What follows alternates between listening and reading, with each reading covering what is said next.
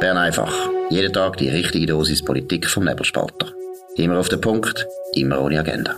Der Podcast wird gesponsert von Swiss Life, ihrer Partnerin für ein selbstbestimmtes Leben.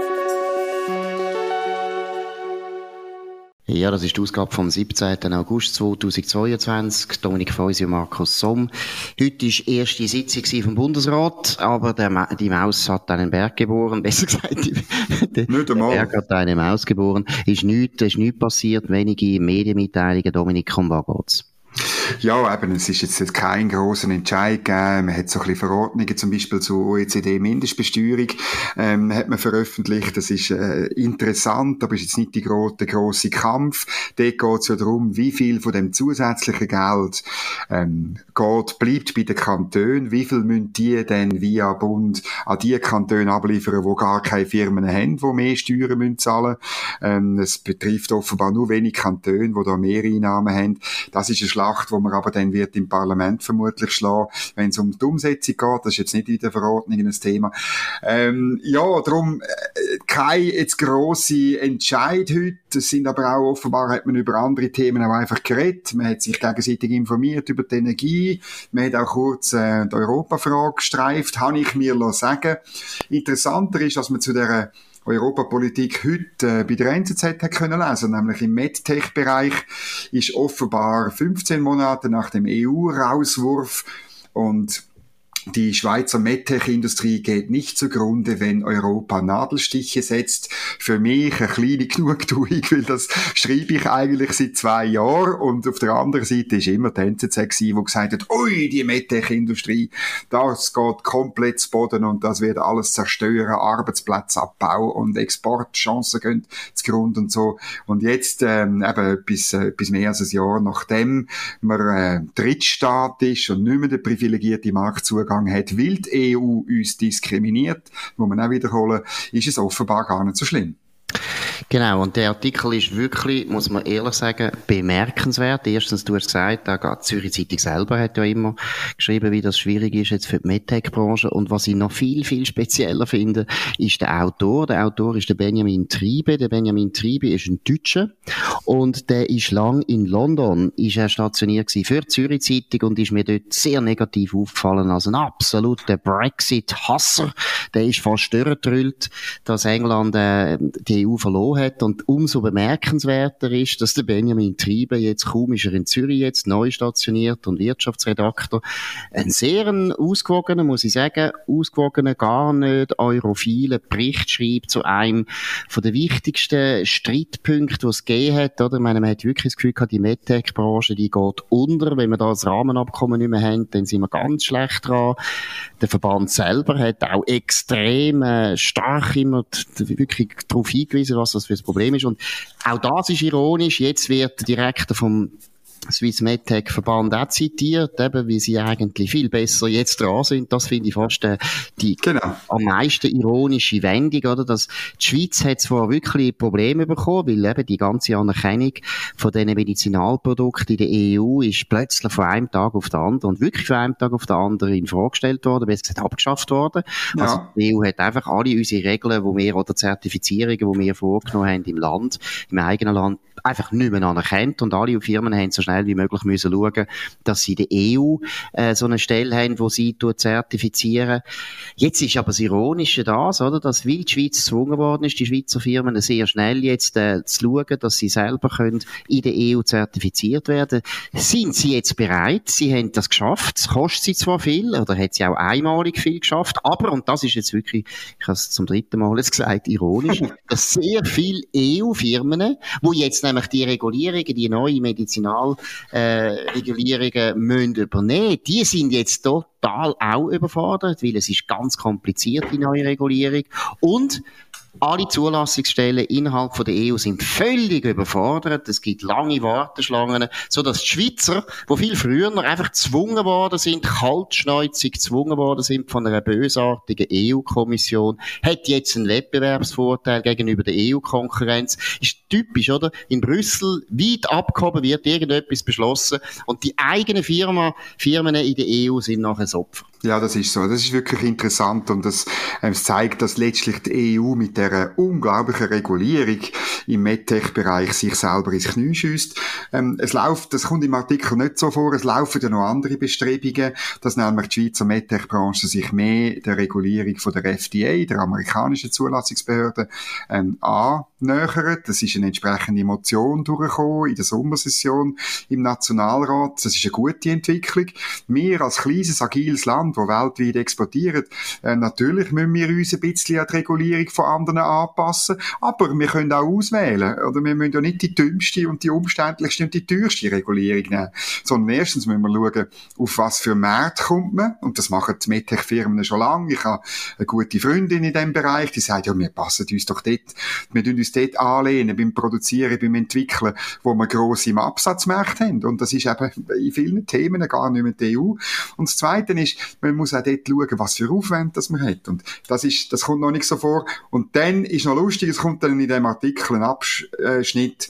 Doch, es gibt trotz allem Schattenseiten. Und da bin ich gespannt gewesen, was kommt jetzt, oder? Und, ähm, es ist dort von den Kosten gedreht, äh, wo immer noch überschätzt werden. Das, ist, das sind nicht zwei Prozent, äh, steht zwar nicht von was, ich nehme an, er meint Prozent vom Umsatz. Das äh, ist komplett äh, übertrieben. Ähm, aber es gibt natürlich Kosten, es kostet auch nicht nichts, aber man kann sich das organisieren. So einen Bevollmächtigten, den man braucht im EUF darum. Aber dann kommt die Argumentation, ja, es gibt ausländische Firmen, es wird vermutet, äh, rund 1000, die nicht mehr in die Schweiz liefern, weil natürlich sie in der Schweiz Schweiz auch so einen Repräsentant haben. Ähm, erstens könnte man ja auch ähm, ausländische Repräsentanten anerkennen. Und dann muss ich auch sagen, ja gut, wenn das so ist, das sind ja in der Regel nicht hochkomplexe Produkte, weil für die lohnt sich in der Schweiz einen Repräsentant zu haben. Und für alle anderen, da gibt es eben eine Schweizer MedTech-Branche ähm, und die kann da einspringen. Das muss, ist also eine reine Umstellungsfrage und das klingt auch ein bisschen an, dass Spitäler eben auf dem Weg sind, Ersatzprodukte zu finden. Und ich bin überzeugt, dass das Problem nur von kurzer Dauer wird sein. Ja, und du hast gesagt, es geht eben wirklich um Produkte, die einerseits total einfache Produkte sind, eben Rollatoren gehören zum Beispiel ja, dazu. Aber dann auch wieder sehr komplexe Produkte oder Implantate und so weiter. Also es ist eben ein ganzes Spektrum. Aber was auch ironisch ist, ich sage es jetzt zum vierten Mal, dass nämlich das Problem, das du jetzt angeschnitten hast, dass gewisse EU-Firmen jetzt vielleicht zum Schluss kommen, wobei das glaube ich nicht, muss ich jetzt auch sagen. Das ist jetzt einfach einmal eine Prognose, aber ich glaube es nicht. Genau. Die Schweiz ist einfach immer ein guter Markt, weil da kann man immer doppelt so hohe Preise durchsetzen. Das lässt sich niemand äh, aus, wenn er kann und das werden auch die EU-Firmen weiterhin wollen machen. Aber der Witz ist, dass eben genau, wenn wir jetzt, und da bin ich sehr dafür, würden äh, Regulierungen einseitig anerkennen, die die Amerikaner machen, und das ist, äh, wie du es geschildert hast, ja unterwegs, dann haben wir nachher die ganze amerikanische Branche, die sehr gerne exportiert in die Schweiz. Also, das heisst, wir werden unsere Spitäler können trösten, die werden gar kein Problem haben, sie werden dann einfach viel leichter können aus Amerika Züge einführen. Auch da schneidet sich die EU eigentlich dann nachher am Schluss ins Fleisch. Die Regulierung in Amerika glaube ich übrigens nicht, Dominik, dass sie viel vernünftiger und viel liberaler ist. das ist in dieser Beziehung auch nicht mehr ah. gut. Aber der Punkt ist schon der, oder, dass man einfach, finde ich sowieso, dass man als Schweiz das langsam muss überlegen, dass Länder oder Wirtschaftsräume wie Amerika oder äh, also überhaupt der ganze OECD-Raum, da gehören Japan und Südkorea und so weiter auch dazu, dass man dort sowieso sich langsam muss fragen, also was die Japaner auf ihrem Markt als gut anschauen und ihre Behörden geprüft hat, da müssen wir wir nicht auch nochmal einmal prüfen. Also auch dort bin ich eigentlich der Meinung, ja, man kann, man kann ja auch einfach einseitig Zeug anerkennen. Ich weiss, die klassischen Außenwirtschaftsdiplomaten haben keine Freude, wenn man so etwas macht, weil die immer sagen, du darfst nie etwas, eine Konzession machen, ohne dass du etwas überkommst. Aber irgendwo habe ich das Gefühl, die Zeiten sind vorbei. Ja, und das ist natürlich eben gegenseitige Anerkennung von Regeln. Das ist der, die, das alte, der alte Grundsatz vom erfolgreichen Freihandel seit 500 Jahren. Und dann, du hast Japan angesprochen, oder? Ich habe das ja mal abgeklärt. Und das ist eben interessant. Wenn du eine amerikanische Zulassung hast, dann hast du in Japan zum Beispiel ein verkürztes Verfahren, oder? Also das wird nicht komplett anerkannt, aber es, es hilft dir. Und mhm. darum, ähm, ja, es mag sein, dass die amerikanische Regelung fast noch verreckter ist als die europäische europäische, leider. Ähm, aber äh, man muss, aber am Schluss sind wir gut beraten, flexibel, agil zu sein, zu schauen, zuzuschlagen, weltoffen zu sein, statt europhil, mein alter Motto. Genau. Und ich meine, man muss vielleicht wieder mal noch den Big Picture am Schluss schnell äh, ansprechen und den Sack zumachen, oder? Wir haben das schon so viel Mal erlebt, dass irgendwie die EU ein Problem hat mit uns und uns will strafen oder unter Druck will setzen oder erpressen. Und jedes Mal ist eigentlich jetzt rausgekommen, dass der Löwe in Brüssel zwar unglaublich brüllt hat, aber mehr das Müsli in Bern hat dann einfach gesagt, gut, dann nehme ich halt ein anderes Mausloch und es ist nachher wieder gut gekommen. Also bei der Börsenäquivalenz, kannst du dich erinnern, ja. grosses Wehklagen am Paradeplatz, wie ganz schlimm das ist. Innerhalb von kürzester Zeit hat Ueli Maurer und sein Finanzdepartement eine geniale Lösung ausgetüffelt, die nachher die EU selber getroffen hat und uns eigentlich einen Vorteil gebracht hat. Jetzt bei der MedTech-Branche genau das Gleiche passiert. Und ich habe äh, jetzt, und du bist sicher der Meinung, aber Horizon ist absehbar, dass genau in die gleiche Richtung geht, dass nämlich Brüssel etwas probiert durchzusetzen, wo ihnen selber auch schadet und am Schluss kommt sogar einmal so raus, dass es für die Schweiz fast besser ist als vorher. Also es ist einfach so und deshalb weiss man natürlich, dass die Leute, die europhilen Kräfte und die sind stark in der Schweiz nach wie vor, zwar eine Minderheit, aber sie sind gut organisiert und sie sind in der Verwaltung halt sehr stark. Deshalb können die ja nicht akzeptieren, dass man nicht mehr verhandelt mit der EU, weil sie genau wissen, umso länger mehr wartet, umso länger eine Art ist ja kein vertragsloser Zustand, überhaupt nicht. Wir haben ja alle die Abkommen an. Aber sie tun ja so ein bisschen so, als wäre es vertragslos. Umso länger die Zeit, die Eiszeit, die sie dann einmal beklagen, je länger die geht, desto mehr merken die Leute, hey, es passiert ja gar nichts. Und das ist ihre Angst. Und ich meine eben, wir haben es jetzt an mehreren Beispielen gesehen, es passiert immer das Gleiche. Zuerst riesen Aufschrei und nachher kommt es eigentlich viel besser, als man denkt. Ja, das Problem ist halt wahrscheinlich, dass die MedTech-Branche agiler ist und schneller und effizienter als die Schweizer Universitäten und TTH-Verwaltungen, oder? Darum wird jetzt Jammern halt, ich rechne damit, dass Jammern wird dort noch lang weitergehen.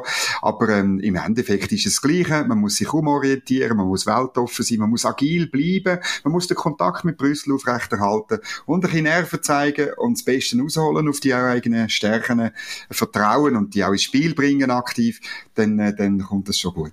Gut, und Nerven, das muss man einfach sagen, Nerven hat ein anderer Mal auch, und das ist der Donald Trump. Wir haben es gestern angekündigt. Wir wollen jetzt noch ein bisschen über den Donald Trump und seine Beziehungen zu der F zum FBI und zu der, zum Department of Justice reden.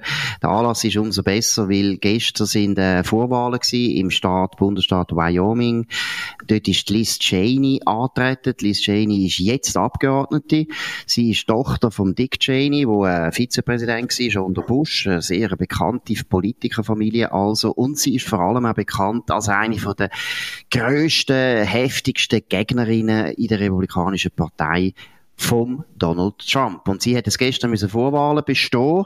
Der Trump hat eine andere Kandidatin unterstützt und siehe da, Liz Cheney ist untergegangen. Und zwar wirklich brutal untergegangen. Sie hat fast keine Chance mehr gehabt. Das heißt, die republikanischen Wähler, das sind ja die, die dann bei den Vorwahlen entscheiden, wer wird nächstes Mal antreten bei den Wahlen, bei den Midterm Elections. Und es wird nicht Liz Cheney sein, also Liz Cheney ist faktisch jetzt schon abgewählt, ist ein Riesenschlag für alle die Never, sogenannten Never-Trumper und eben der Zusammenhang natürlich mit dem Raid zeigt einfach, wenn man hätte wollen, dass der Donald Trump sicher noch einmal antritt, dann hätte man nur das müssen machen, was der FBI gemacht hat vor einer Woche, nämlich sein Haus durchsuchen, mit meiner Meinung nach teilweise nicht sehr überzeugende Begründungen. Und jetzt siehe da, also die Republikanische Partei liegt eigentlich Donald Trump zu Füßen. Das ist schon wahnsinnig brutal, das Resultat. Aber es ist, wenn man, wenn es in Wyoming halt stattfindet, nicht wahnsinnig überraschend. Das ist ein sehr ruraler Staat. Ich bin nur eine Stadt ein bisschen im Yellowstone National Park. Und wenn der mit Leuten redet, ich meine, das ist halt, ist halt einfach nicht ähm, San Francisco oder New York City. Äh, Frau Cheney hat nicht einmal 30 Prozent der Stimmen gemacht. Äh, das Resultat ist noch nicht ganz fertig, aber 95 Prozent der Stimmen hat man auszählt. Da kommt sie auf 28,9 Prozent. Das ist vernichtend. Ähm, man muss noch erwähnen, welche Rolle sie gespielt hat bei diesen Hearings zum äh, 6 zu, zu der Riot oder zu dem, zu dem Sturm aufs Kapitol, je nachdem, wie man es bezeichnen vom äh, 6. Januar ähm, nach der Abwahl. Äh, dort ist sie wie ein Feigenblatt von den Demokraten, hat ähm, der Vize-Vorsitz übernommen und hat sich da so in Szene gesetzt. Ähm, das ist selbst, das ist selbst bei Leuten, wo, wo ähm, Trump äh, durchaus ein bisschen kritisch gegenüberstehen, ist das sehr, sehr schlecht angekommen. Und Kritik ist jetzt eigentlich äh, klar, ähm, sie, ihre politische Karriere ist am Ende. Ja, das ist umso äh, erstaunlicher, oder? Sie hat noch im letzten, in den letzten Vorwahlen, wo sie hat müssen antreten, das ist noch, wo äh, der Donald Trump, jetzt muss ich ganz schnell schauen, dass ich es richtig kann, da hat sie 73 Prozent gew gewonnen, also von den, von den Wählern, das ist irrsinnig viel, also die ist eigentlich in Wyoming, trotz allem, die ist unbestritten gewesen, die hat eigentlich eine sichere Stellung gehabt und jetzt ist sie abgestürzt auf 30 Prozent. Vielleicht nochmal eine zweite Zahl, wo äh, das ein bisschen an, dem anschliessen, was du jetzt erzählt hast, wegen dem 6. Januar.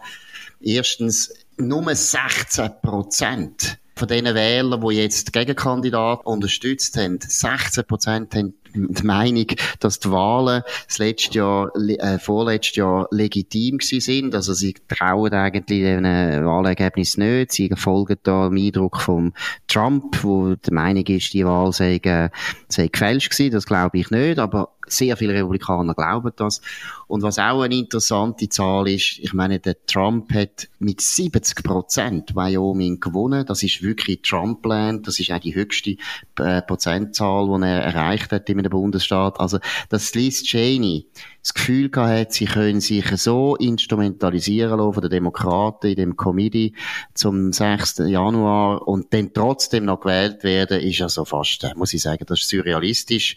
Aber sie hat ja wahrscheinlich auch geahnt, sie hat wahrscheinlich fast als Märtyrerin da in, äh, in die Geschichte eingehen. Aber auch wieder das, der Big Picture ist das. Es ist offensichtlich, dass Donald Trump die Republikanische Partei vollkommen übernommen hat. Es sind zehn Republikaner, haben seinerzeit dafür gestimmt, dass, dass der Donald Trump eben verurteilt wird wegen dem 6. Januar. Nur zehn Republikaner haben das gemacht. Von denen, nur zwei haben das überlebt. Alle anderen haben ihre politische Karriere jetzt müssen beenden. Also Donald Trump hat eine unglaubliche Macht in seiner Partei. Aber was heißt das jetzt, oder? Also ich sehe es auch so, er wird ähm, ziemlich sicher antreten. Ähm, wird er auch der Kandidat werden von der Republikaner? Frage eins Und die zweite Frage, wird er auch gewählt? Ist es nicht so, dass ähm, letztlich äh, die Kandidatur von Donald Trump auch könnte dazu führen, dass die Republikaner gespalten werden, dass es Leute gibt, die den Schluss nicht gehen stimmen oder sogar nicht republikanisch stimmen. Vor allem dann, wenn Demokraten irgendjemand vielleicht noch aus dem Ärmel zaubern, wo moderat ist oder vielleicht sogar die Sprechpuppe Joe Biden halt gleich nochmal antritt, weil er der Einzige ist, der äh, Trump vielleicht kann schlagen. Was siehst du da? Ja, also erstens glaube ich, Nomination ist klar. Also das sieht man jetzt schon bei den Umfragen. Also die Republikaner, wenn man sie fragt, welcher soll euer Kandidat sein, dann ist der Trump mit 56 Prozent der Kandidat mhm. und der Ron DeSantis, wo wirklich ein sehr guter Gouverneur ist und sicher wird gewählt werden, wenn äh, der Trump nicht antritt. Der kommt, glaube ich, wenn es mir recht ist, nur auf 13 Prozent. Jetzt bei den Republikanern. Also bei den Republikanern ist vollkommen klar, Trump wird der Kandidat, wenn er das will. Zweitens, auch bei der Wahl bin ich absolut überzeugt, dass er bei der, wirklich in der richtigen Präsidentschaftswahl würde die grosse Mehrheit der, äh, Republikaner den Trump wählen. Das zeigt eben Wyoming schon. Also, es ist ein Bundesstaat, wo jetzt eben sehr Trump lastig ist, sowieso. Mhm. Aber es zeigt eben, dass die Republikaner zu einer ganz grossen Mehrheit äh, Trump wirklich gut finden. Sondern eher die Frage ist, was du ansprichst, ist, wie die Unabhängigen sich dann, äh, genau. positionieren. Die sind eigentlich dann entscheidend. Und bei den Zentristen ist immer ein bisschen unsicher, weil da ist Trump äh, sehr ambivalent, oder? Man hat dort immer anerkannt, dass er viele Sachen gut gemacht hat, aber der Stil nie gutiert. Aber deshalb ist die Ausdurchsuchung aus meiner Sicht, aus Sicht der Demokraten verheerend, weil die Umfragen zeigen, dass eben auch, dass eine Mehrheit der Unabhängigen der Meinung ist, das ist jetzt eine politische Intrige. Da geht es nicht um eine juristische Aufarbeitung von irgendeinem Problem, sondern nein, das ist eine politische Intrige. Und das zeigt ja schon, dass die Unabhängigen jetzt sagen wir jetzt, was die Hausdurchsuchung betrifft, auf der Seite von Trump sind. Und von dem her muss ich ehrlich sagen, und äh, man sieht ja, wie die Demokraten reagieren, deshalb glaube ich, Trump hat eine grosse Chance, auch gewählt werden. als Präsident, muss ich also wirklich sagen. Und ich bin auch selber ein bisschen ambivalent, weil nochmal vier Jahre da, der Tumult, äh, weiß nicht, ob ich nervlich, schon nochmal Landwirte mit dem Roger Schawinski wird äh, wieder fröhlich.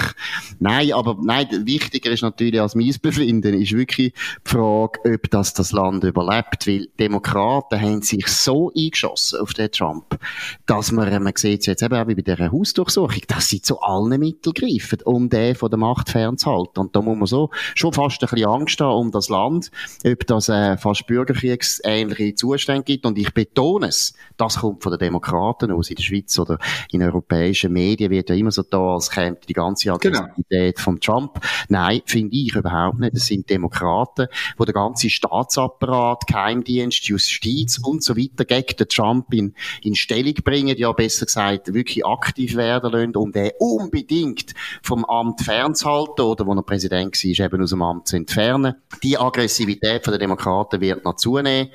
Aber ich sage, weil sie jetzt so aggressiv geworden sind, glaube ich, ist das auch ein Indiz, dass Demokraten auch ahnen, dass der Trump ein wahnsinnig starker Kandidat ist und dass es unglaublich schwer wäre, den zu schlagen. Mit dem Joe Biden sowieso, weil ich glaube nicht, dass der Joe Biden das bis dann noch gesundheitlich durchsteht. Und nachher fragt sich dann schon, welcher Kandidat könnte denn äh, Demokraten aus dem Hut zaubern, wo, wo da eine Chance hat gegen Donald Trump. Also von mhm. dem her, muss ich ehrlich sagen, wenn es so weitergeht, rechne ich damit, dass der Donald Trump wieder Präsident ist im Jahr 2024. Für das muss er aber nicht in Wyoming gewinnen, sondern in den Swing States, also in Ohio, in, in Pennsylvania, in Georgia, Virginia und so weiter. Ähm, äh, ja, ist denn dort, äh, also die, die, die, die, die vor allem die Weißen, ähm, die weißen Bevölkerungsschichten, nicht wahnsinnig reich, sind das denn, kann, man, kann er die zurückholen? Er hat ja einzelne von diesen Swing States in der letzten Wahl verloren und darum hat, hat sie verloren, verloren, aber schon. Ja, aber er hat sie knapp verloren. Knapp, das ist so, ja. Die ganzen etwa um 40, 50.000 entscheidende Stimmen, das ist schaurig knapp. Wenn man dann noch schaut, dass ein Jahr lang Corona dahinter gesteckt ist, die Pandemie ist ganz speziell gewesen, dann auch eben die Spezialität der Briefwahl, die nicht gut mhm. ist für die Republikaner. Die Demokraten können besser mobilisieren, was die Briefwahl betrifft. Also, Jetzt ehrlich gesagt, und dann kommt noch dazu, eben, jetzt ist die Wirtschaftslage für die beiden wirklich eine Katastrophe. Ich weiss nicht, ob die besser werden in den nächsten zwei Jahren. Mal, das geht schon. Aber, also, ehrlich gesagt, eben, wir sind jetzt im Jahr 2022, wir müssen jetzt schauen, was Midterms gehen, genau. das ist der nächste Hinweis. Aber einfach so, wenn man heute den Stand anschaut, ist Trump auf jeden Fall in einer unglaublich starken Stellung. Sicher bei den Republikanern. Über den gerade in der ganzen Bevölkerung kann durchdringen, weiss ich auch nicht. Aber grosse Chancen hat er. Und dass das Demokraten auch so sehen, wie ich das gesehen merkt man ja, wie sie eben, ich betone es und wiederhole es auch, wie nervös sie reagieren. Gut, das war Bern einfach oder heute Wyoming einfach äh, über äh, die neuesten Entwicklungen, sowohl in Amerika wie in der Schweiz. Äh, hat uns gefreut, dass ihr zugelassen habt. Ihr könnt uns abonnieren auf nebelspalter.ch oder Spotify oder Apple Podcasts. Tönt uns bewerten, das ist ganz wichtig. Höhere Punkte ist immer gut.